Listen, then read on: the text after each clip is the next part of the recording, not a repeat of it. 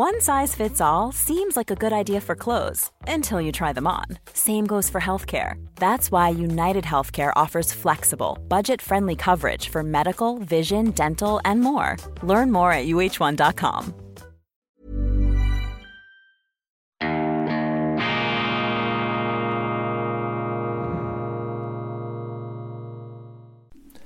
Grüezi miteinander. Ganz herzlich willkommen bei Weltwoche Daily, die andere Sicht. Unabhängig, kritisch, gut gelaunt. Schweizerische Ausgabe am Freitag, dem 30. September 2022. Mit dem Ukraine-Krieg werde ich mich ausgiebiger nicht in dieser Sendung beschäftigen, dafür in der internationalen Ausgabe. Dort ähm, befassen wir uns mit den äh, jüngsten Entwicklungen und Verwicklungen im Zusammenhang mit diesem mutmaßlich staatsterroristischen Anschlag auf die beiden Gaspipelines. Und wir werden auch noch einen Blick werfen auf die ähm, Tendenzen im Krieg selber, auf den Schlachtfeldern, die ukrainische Offensive, die ja in den Schweizer Medien als äh, bereits äh, matchentscheidender Erfolg dargestellt wird. Ich habe da meine Zweifel. Ist ja nicht ganz einfach, sich hier ein objektives Bild zu machen, denn unsere Medien haben sich verabschiedet vom Journalismus. Sie sagen es auch. Haltung zählt. Es ist äh, wichtig, auf der richtigen Seite der Geschichte zu stehen. Das ist der größte Unsinn, den man als Journalist überhaupt verzapfen kann. Geht doch überhaupt nicht darum, auf der richtigen Seite der Geschichte zu stehen. Woher will man das wissen? Wer entscheidet das? Haben wir ein Schiedsgericht, ein Weltgericht der Geschichte, haben wir Geschichtsayatollahs, äh, die verbindlich festlegen können, was die richtige Seite der Geschichte ist. Und selbstverständlich werden natürlich die, die dann angeblich auf der falschen Seite der Geschichte stehen, die werden dann gecancelt, ausgegrenzt. Früher hätte man sie auf den Scheiterhaufen geworfen. An solchen Sprüchen merken Sie ja schon, dass die Journalisten im falschen Film sind. Eben Haltung statt Fakten, Haltung statt Journalismus ist natürlich bequemer, wenn man einfach eine Meinungssoße über alles legen kann, dann müssen sie sich mit den Dingen gar nicht mehr befassen.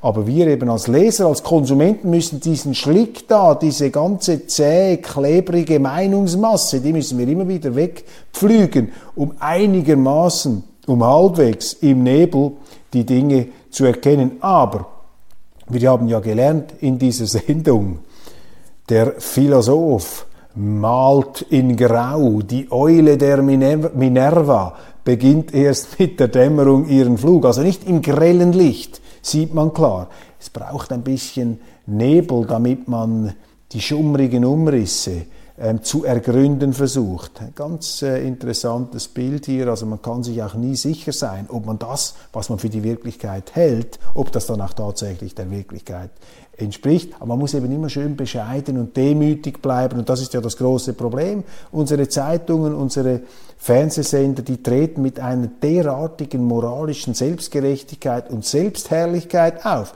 dass äh, da bei der Berichterstattung also wirklich nichts ähm, Schlaues mehr herauskommen kann. Zwischenfall im Nationalratssaal. Plötzlich schreien linksextreme Klimaaktivisten auf der Tribüne, entrollen Transparente, werfen Papier von der Balustrade herunter und machen einen solchen Lärm, ein derartiges Heidenspektakel, dass die Parlamentarier erschrecken. Die Bundespolizei Fettpol ist überzeugt, dass alle pöbelnden Schreihälse an der strengen Eingangspforte vollkommen exakt kontrolliert worden seien und dass es unmöglich gewesen sei, das viele Material durch die Schleusen und Scanner zu schmuggeln. Das wirft die Frage auf, wer die Komplizen waren dieser Klimaextremisten im Bundeshaus. Wer hat ihnen geholfen im Parlament oder in den Parlamentsdiensten, in den bürokratischen Korridoren. Wir wissen es nicht, wir haben auch noch keine sachdienlichen Hinweise, aber die Polizei schließt aus,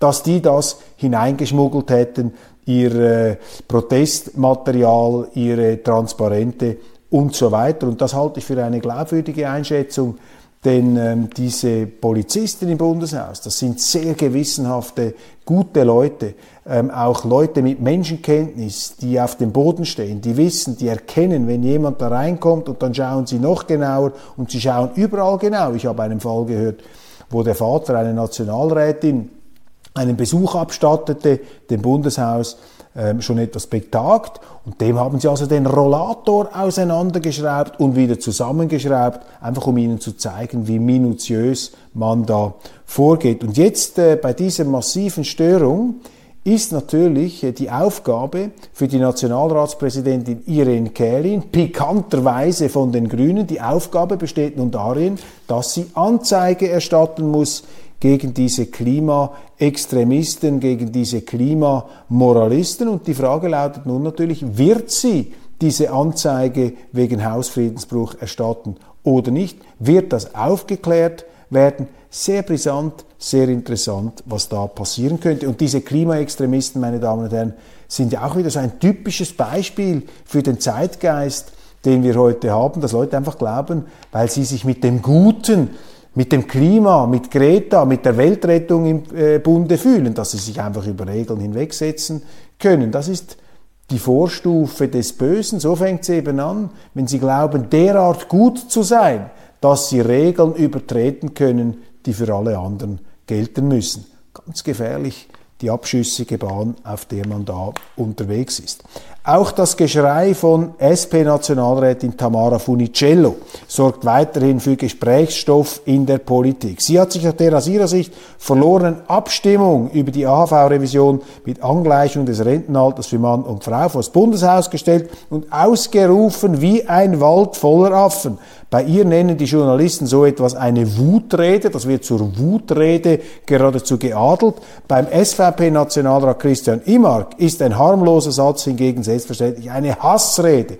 Also wenn der Rechte einmal auf den Tisch haut, dann ist es eine Hassrede. Wenn es der andere macht, ist es eine Wutrede, der Linke, oder ein engagiertes, leidenschaftliches Votum. Bei Imark haben sie sich ja entblödet eine realistische Beschreibung dieses Energiespezialisten zu den Folgen der äh, völlig verblendeten, irregeleiteten Energiewende, was das an Protesten auslösen könnte. Wir sehen das ja, das passiert ja.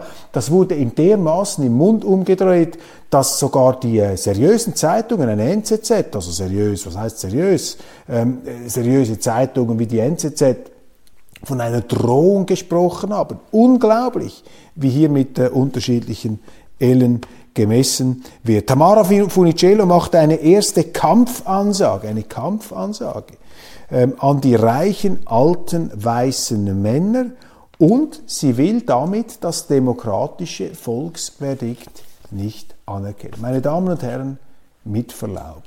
Die Familie von Tamara Funicello, beide Eltern, stammen aus Italien. Italien ist ein großartiges Land, Italiener fantastisch, sie haben die Schweiz bereichert. Die Familie Funicello ist auch in die Schweiz gekommen. Warum ist sie in die Schweiz gekommen? Weil die Schweiz ein Erfolgsmodell ist, weil die Schweiz offensichtlich für die Familie Funicello Möglichkeiten geboten hat, die sie in Italien nicht gehabt hätte. Und jetzt, was macht die Tochter des Hauses? Nachdem die Eltern vermutlich hart gekrampft haben, um ihrer Tochter auch ein besseres Leben zu gewähren, als sie das hatte, sie macht sich daran, dieses Erfolgsmodell wieder zu zersäbeln, die demokratische Kultur zu untergraben, die eine wesentliche Grundlage dieses Wohlstands ähm, und dieser, dieser, dies, dieses, dieses Menschenmagnets ist, der die Schweiz bis heute auszeichnet. Die Schweiz ist ja hochattraktiv, darum kommen alle. Und diese Undankbarkeit, die finde ich immer wieder schlagend. Ich finde das wahnsinnig, auch bei anderen SPlern, die zugewandert sind. Und ich finde das großartig, dass wir eine Zuwanderung haben, solange sie mit Maß stattfindet und solange sich auch die Zuwanderer bewusst sind, dass sie hier ja einmal aufgenommen worden sind und mit einer gewissen Dankbarkeit auftreten. Hat sich auch eine Grünliberale da mal fürchterlich aufgeregt, weil, glaube ich, mein Kollege Christoph Mörgli in einer Kolumne gesagt hat, es ist undankbar, wenn sich hier Zuwandererkinder die Schuhe abputzen an der Schweiz. Und bei Tamara Funicello finde ich das einfach äh, den Gipfel. Ich meine, wenn es hier nicht passt, dann kann sie ja nach Italien gehen. Und dieses Geschrei, das sie da veranstaltet hat, diese feministische Pseudodespotie, die sie da aufgezogen hat vor dem Bundeshaus, ich glaube, das wäre nicht einmal in Italien willkommen. Also so geht's definitiv nicht. Äh, man kann nicht äh, ein Erfolgsmodell sabotieren, das der eigenen Familie als äh, neue Heimat dient. Unglaublich unverständlich, in den Medien natürlich letztlich äh, immer noch viel zu unkritisch und äh, viel zu bengalisch beleuchtet.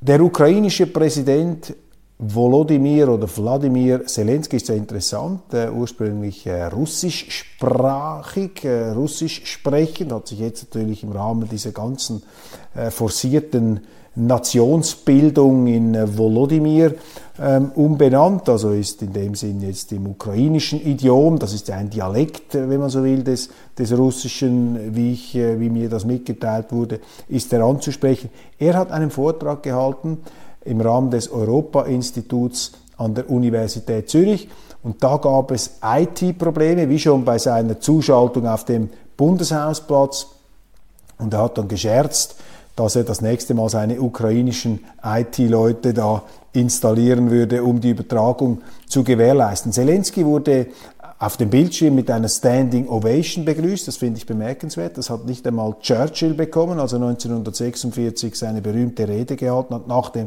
Beendigung des Zweiten Weltkriegs. Churchill, einer der überragenden europäischen Politiker, der den Zweiten Weltkrieg gewonnen hat, der wesentlich dazu beigetragen hat, dass der Zweite Weltkrieg gewonnen werden konnte. Bei Zelensky auf Vorrat diese Standing Ovation. Für mich auch ein Indiz dafür, dass dieses ganze Thema viel zu viel Emotionen ähm, auslöst und dass es mittlerweile auch ein richtiggehend intolerantes ähm, There's never been a faster or easier way to start your weight loss journey than with PlushCare. PlushCare accepts most insurance plans and gives you online access to board-certified physicians who can prescribe FDA-approved weight loss medications like Wigovi and Zepbound for those who qualify. Take charge of your health and speak with a board certified physician about a weight loss plan that's right for you. Get started today at plushcare.com slash weight loss. That's plushcare.com slash weight loss. Plushcare.com slash weight loss. Life is full of awesome what ifs and some not so much, like unexpected medical costs. That's why United Healthcare provides Health Protector Guard fixed indemnity insurance plans to supplement your primary plan and help manage out of pocket costs. Learn more at uh1.com.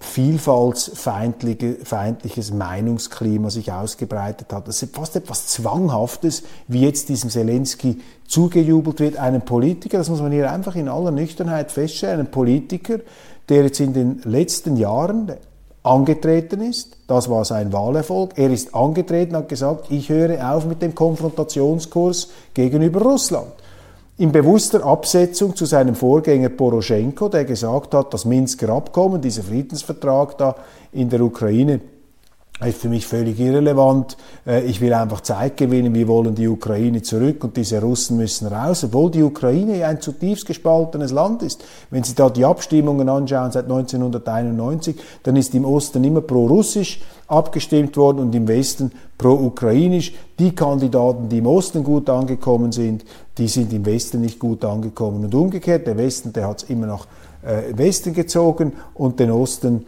nach Russland und die Ukraine ist sowieso ein hochgradig künstliches Gebäude, die Grenzen äh, gebildet, die Grenzen sind ja gemacht worden letztlich. Also die Ukraine ist als eigen, eigener Staat erst im 20. Jahrhundert entstanden und erst seit 1991, 1991 in dem Sinn souverän. Vorher kann man äh, nicht davon reden.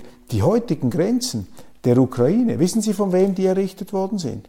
Die sind von Hitler errichtet, von Lenin und von Stalin. Das sind Kriege, sind darüber hinweggezogen. Stalin hat die äh, Ukraine in ihren heutigen Ausmaßen gezimmert, nach der Annexion auch von polnischem äh, Territorium, das er sich ja aufgeteilt hat, noch zusammen mit Hitler. Also unglaublich, ähm, was da alles für historische Spuren zu ähm, besichtigen sind. Und dieser Staat ist zutiefst zerrissen, der hat große dysfunktionale Qualitäten und Zelensky ist ja gewählt worden als ein Friedenspräsident, ein Versöhnungs-, ein Kompromisspräsident und auch in den östlichen Gebieten haben sie ihm zugestimmt, weil sie äh, seinem Versprechen geglaubt haben, dass er mit den Russen Frieden macht. Und dieser Zelensky, der jetzt da überall bejubelt wird, hat unter der Regie der Amerikaner, man muss das so deutlich festhalten, eine Konfrontationspolitik gemacht, eben nicht eine Kompromisspolitik. Und äh,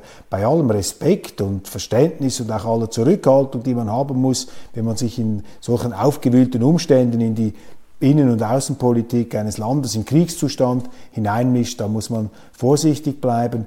Aber für mich ist das jetzt noch nicht eine Standing Ovation, wenn wir mit einem Politiker konfrontiert sind, der selber einen derartigen Konfrontationskurs gegenüber seinem Nachbarn gemacht hat und, äh, und jetzt auch diesen Konfrontationskurs immer noch mehr verschärft, eine Eskalation hier mitbetreibt. Das ist für mich nicht die Staatskunst, die ich verbinde beispielsweise mit einem Winston Churchill, der interessanterweise keine Standing Ovation bekommen hat zu Beginn seiner Rede an der Universität Zürich. Die Rede von Zelensky war sehr emotional.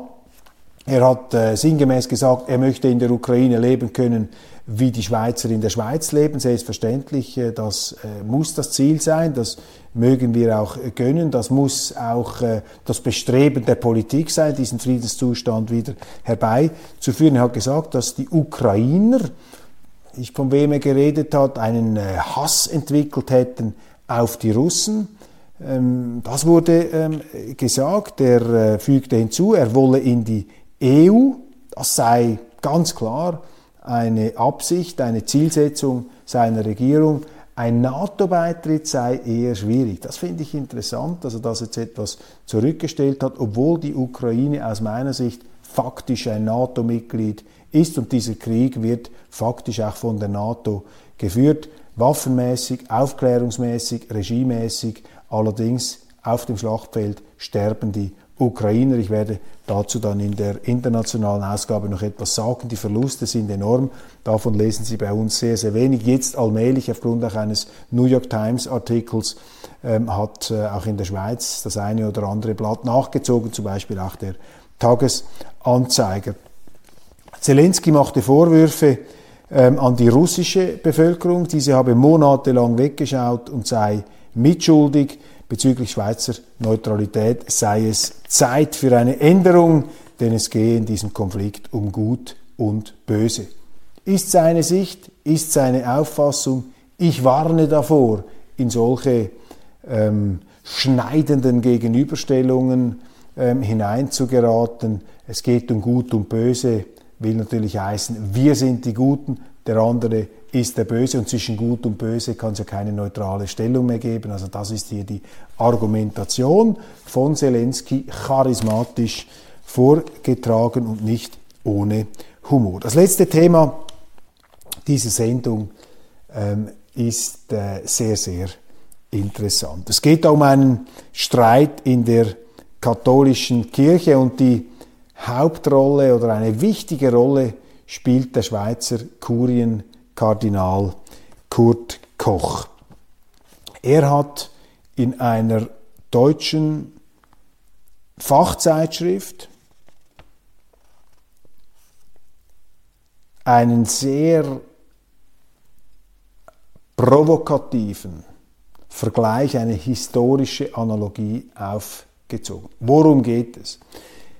Sogenannt fortschrittliche Katholiken haben gesagt, dass die Zeichen der Zeit, das ist ein Begriff, ich bin kein Experte im Katholizismus, aber es gibt offensichtlich in der katholischen Kirche äh, eine Kategorie Zeichen der Zeit, das sind Erscheinungen, Zeitgeist, Phänomene und die Frage ist, was ist der theologische Status dieser Zeitgeistphänomene? Ist das eine hat das eine theologische Bedeutung? Ist äh, ein Zeitzeichen, eine Zeiterscheinung, der Zeitgeist? Ist das vielleicht auch Ausfluss des göttlichen Willens? Hat das einen Offenbarungscharakter?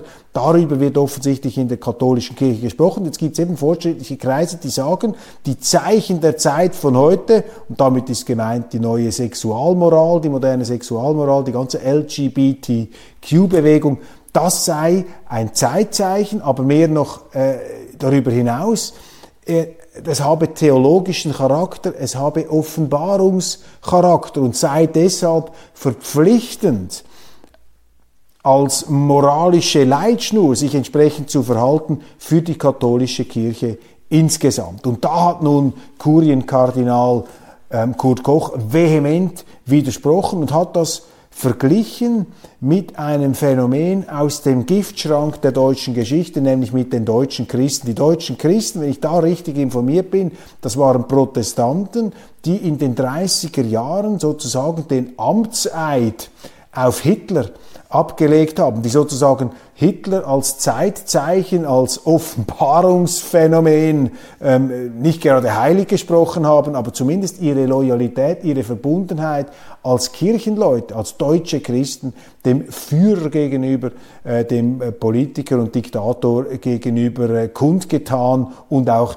öffentlich erklärt haben. Und damals hat sich ja auch ein bedeutender Schweizer Theologe, allerdings ein Protestant, dagegen gestellt, hat sich dem verweigert, war damals Lehrer in Göttingen, Hochschulprofessor Karl Barth, der hat gesagt, das ist eine Heiligsprechung des Zeitgeists, das ist eine Selbstvergottung eines Politikers oder eine Vergottung des Politikers durch die Kirche, da dürfe man nicht mitmachen, das sei schlimmster Aberglaube und im Gefolge dieser ganzen ähm, deutschen Christenaffäre dieser Verpolitisierung, dieser Verzeitgeistisierung äh, des Protestantismus damals ist äh, Karl Barth in die Schweiz zurückgekommen von der Uni Göttingen weggegangen. Karl Barth allerdings war dann auch der Erste, der nach dem Zweiten Weltkrieg die Hand wieder ausgestreckt hat nach Deutschland, also nicht hier in einer Pose moralischer Überlegenheitseinbildung verharrt ist, sondern auf die Deutschen wieder zugegangen ist. Und Kurienkardinal Kurt Koch spielt nun auf diese Zeit an und sagt, das ist genau dieser Aberglaube, diese Verpolitisierung, dass man ein Zeitgeistphänomen nimmt und das plötzlich heilig spricht. Und da sage ich Ihnen, Kurienkardinal Kurt Koch hat recht. Das ist nämlich eine Gefahr, das ist eine Missbra ein Missbrauch des Glaubens. Der Glaube ist eine wesentliche Kraft des Menschen und eine wesentliche Lebenskraft. Das, woran man glaubt, das hat einen sehr, sehr speziellen Charakter. Dort ist unser Herz drin, dort ist auch unsere Liebe drin, in dem, was wir glauben.